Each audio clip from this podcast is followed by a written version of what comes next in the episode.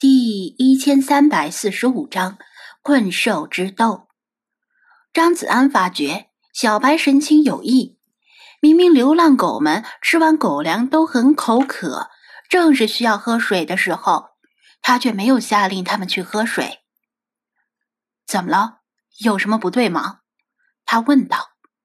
小白说不清楚，跟我来看看吧。小心有诈！狗嘴里吐不出象牙，弗拉基米尔提醒道。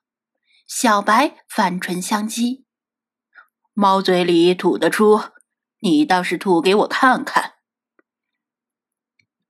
好了，先别吵，我相信小白对我没有恶意。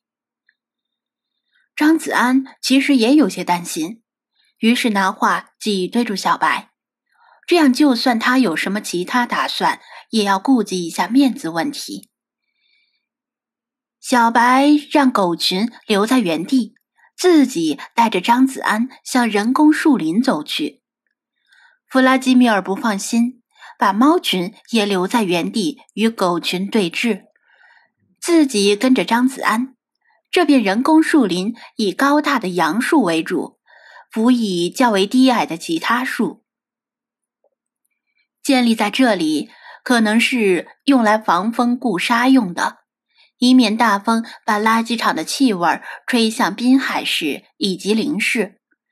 这片海边没有天然泉眼或者河流之类的淡水，因此人工树林里还有一条人工沟渠，用来灌溉树木。人工沟渠横截面是倒梯形，上宽下窄。用水泥和砖石砌成，主体又延伸出几条分支。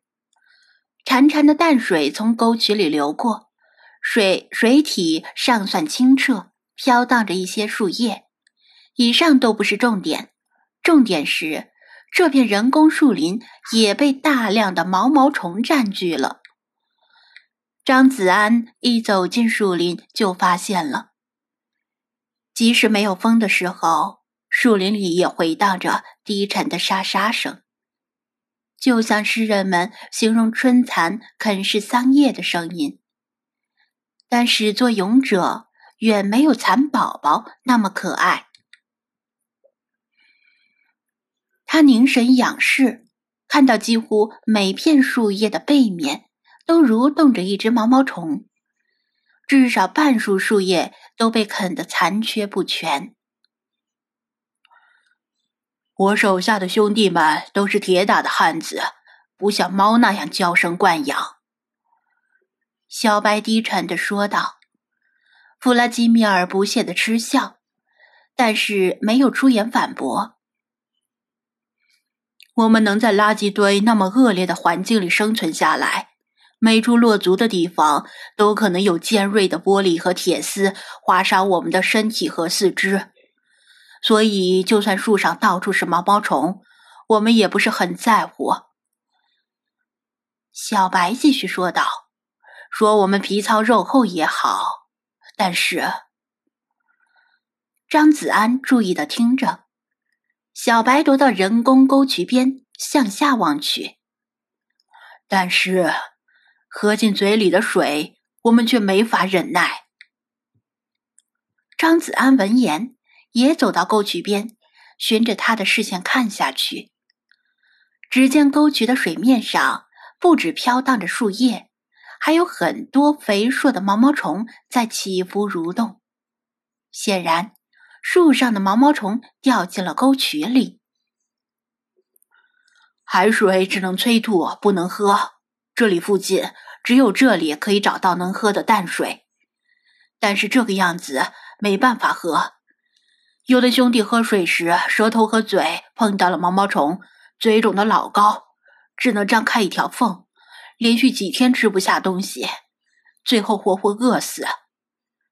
就算多加小心，尽量避开水里飘荡的毛毛虫，但是水里还有很多透明的、几乎看不到的毒毛，一旦喝下去，直接流进喉管和胃里，比舌头碰到毛毛虫还要痛苦。小白沉痛的诉说着毛毛虫给流浪狗造成的麻烦。张子安听得连连皱眉，光是想象一下他描述的画面，就起了一身的鸡皮疙瘩。就连弗拉基米尔站在对立面上，听到这些也是有唇亡齿寒的感觉，说不出冷嘲热讽的话。张子安把衣领扣子系紧，警惕地抬头打量着头顶上茂密的树枝树杈。怪不得吃完狗粮后，小白没有让流浪狗们来这里喝水。如他所说，在飘荡着毛毛虫的露天沟渠里喝水真的很危险。但是水是生命之源，他在埃及沙漠里已经深刻体验到了。一时不喝水可以，时间长了谁都受不了。无论是人是狗是猫是鸟，小白和他的流浪狗已经濒临绝境。留在垃圾填埋场，纪律不佳的流浪狗们可能会误食毒香肠，而搬到这片临近水源的人工树林，本来是最佳选择。却被这些可恶的毛毛虫折磨得痛苦不堪，甚至生不如死。金流一死，举大计一死，等死，死过可乎？小白沉痛的说道，并且抬起眼睛，冰冷的盯着弗拉基米尔，眼神中并没有仇恨，而是如充满必死之志的困兽。张子安瞬间明白了，留也不是，走也不是，流浪狗已经被逼到了绝路上。他们唯一生存下去的路，就是驱逐流浪猫，占领滨海市。这是破釜沉舟的一战，没有退路。无论付出多大的伤亡代价，打胜了就能活下去，打输了，流浪狗。就没有容身之地，必死无疑。无所畏惧的弗拉基米尔竟然被这道眼神盯得后退了半步。流浪狗可以把一切筹码都推上赌桌，哪怕死的只剩下最后一条路，也要占领滨海市。流浪猫愿意付出同样的代价吗？一鼓作气，再而衰，三而竭。两军交战，最重要的是气势。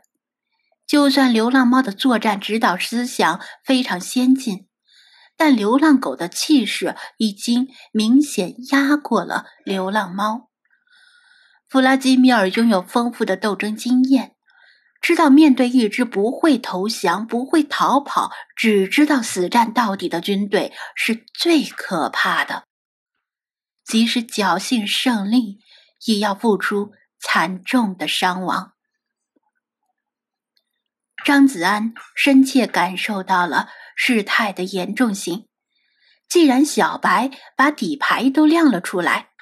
如果事情不出现转机，恐怕流浪狗的总攻已经迫在眉睫。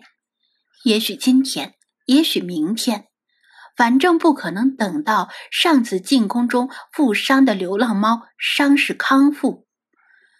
更可怕的是，他突然感受到两股凛冽的杀意分别从两侧弥漫出来。事到如今。